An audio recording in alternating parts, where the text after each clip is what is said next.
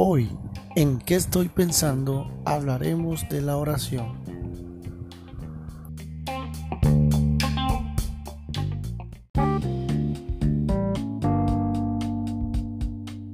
¿Qué es la oración?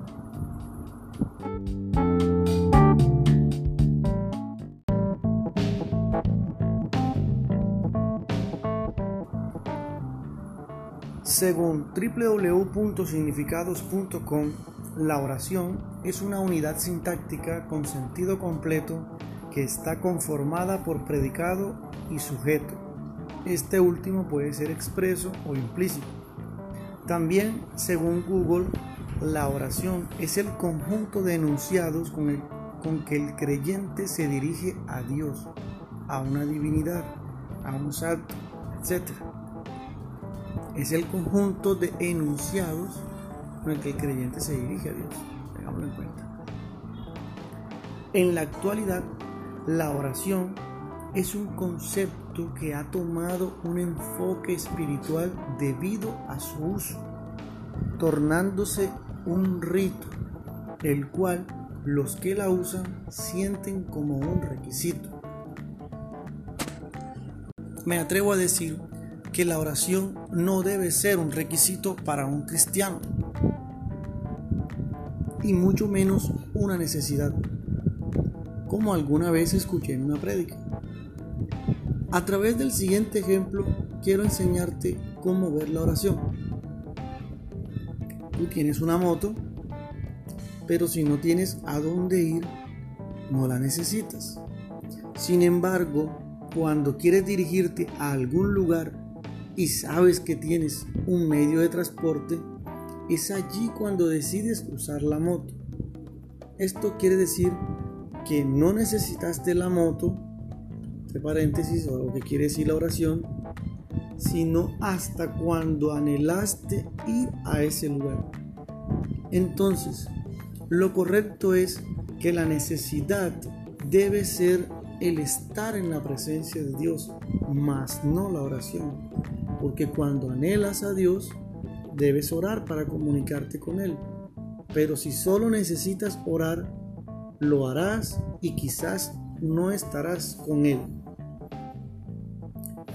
Esto pasa cuando convertimos la oración en un requisito como cristiano. Lo puedes cumplir, pero no quiere decir que en verdad hables con Dios. Orar debe ser algo inherente a necesitar la presencia de Dios a tener comunión con Él. Cada vez que quieras estar con tu Padre Celestial, entonces allí tendrás que orar.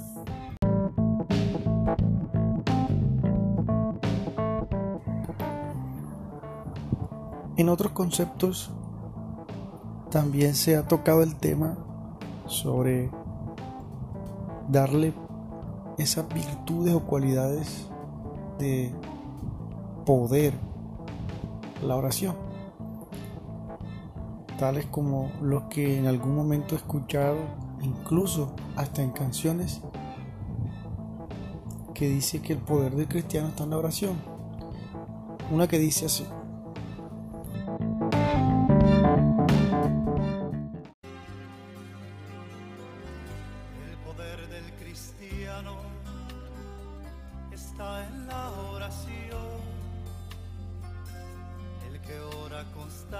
Vencerá en todo tiempo la tentación.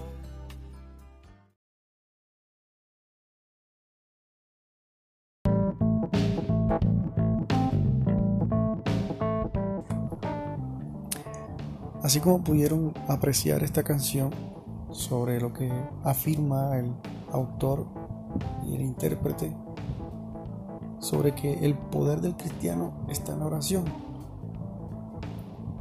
En algún momento también hablé con un líder de una iglesia. Le preguntaba yo, ¿qué es la oración? Y él me dijo, la oración es la vida del cristiano. Si un cristiano no ora, se muere. Me causó tanta impresión, tanto, tantas inquietudes, porque se entró en choque el concepto que dio este líder, el que da esta canción, con lo que yo estoy convencido de que es que la vida del cristiano es el Espíritu Santo,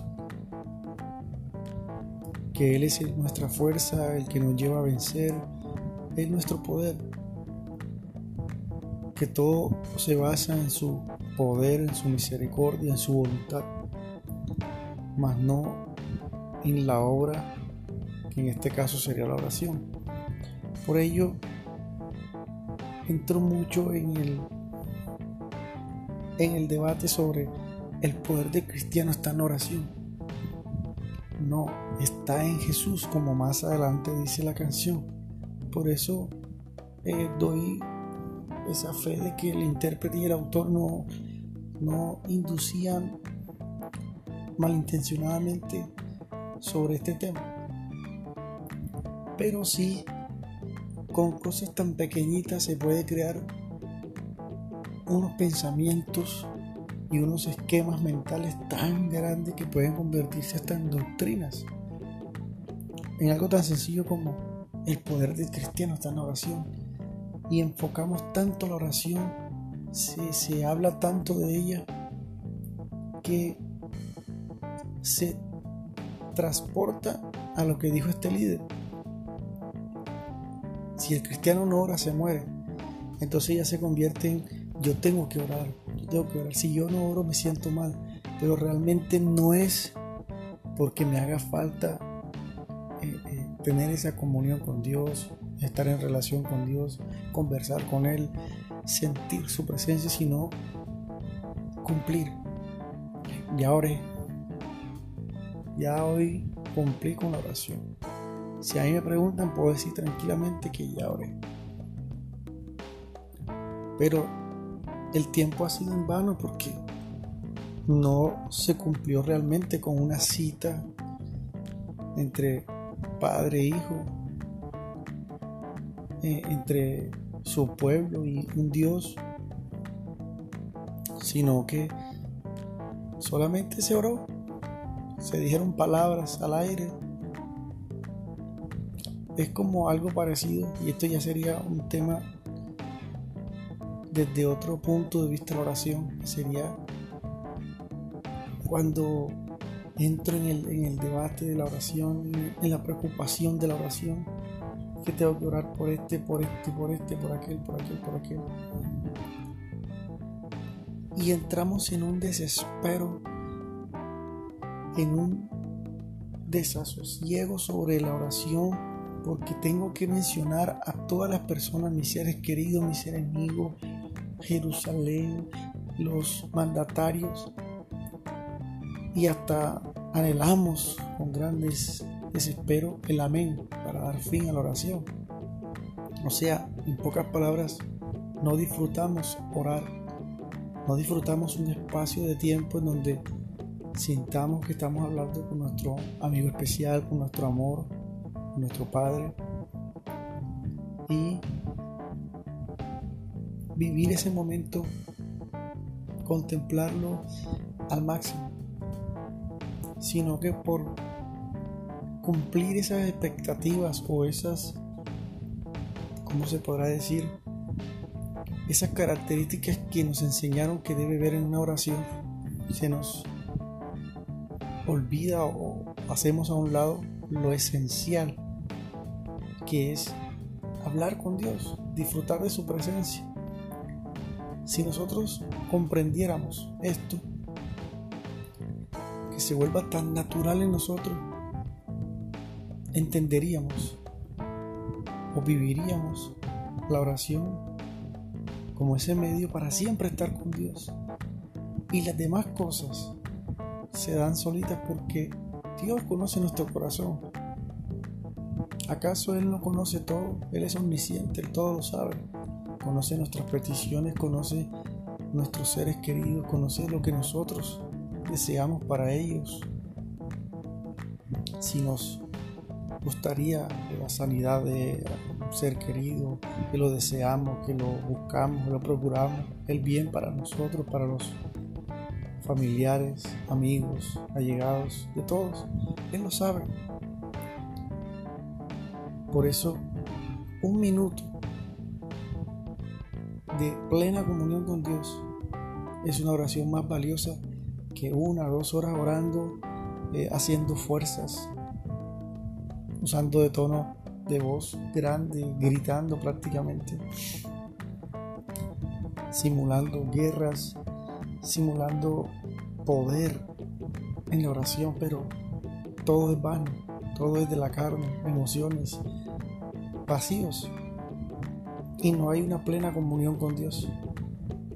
Por eso quise tocar este tema, porque me pareció tan curioso ver cómo día a día las expresiones, los conceptos o las cosas que hemos usado se, se han convertido en principios, algo para, para seguir haciendo de manera normativa.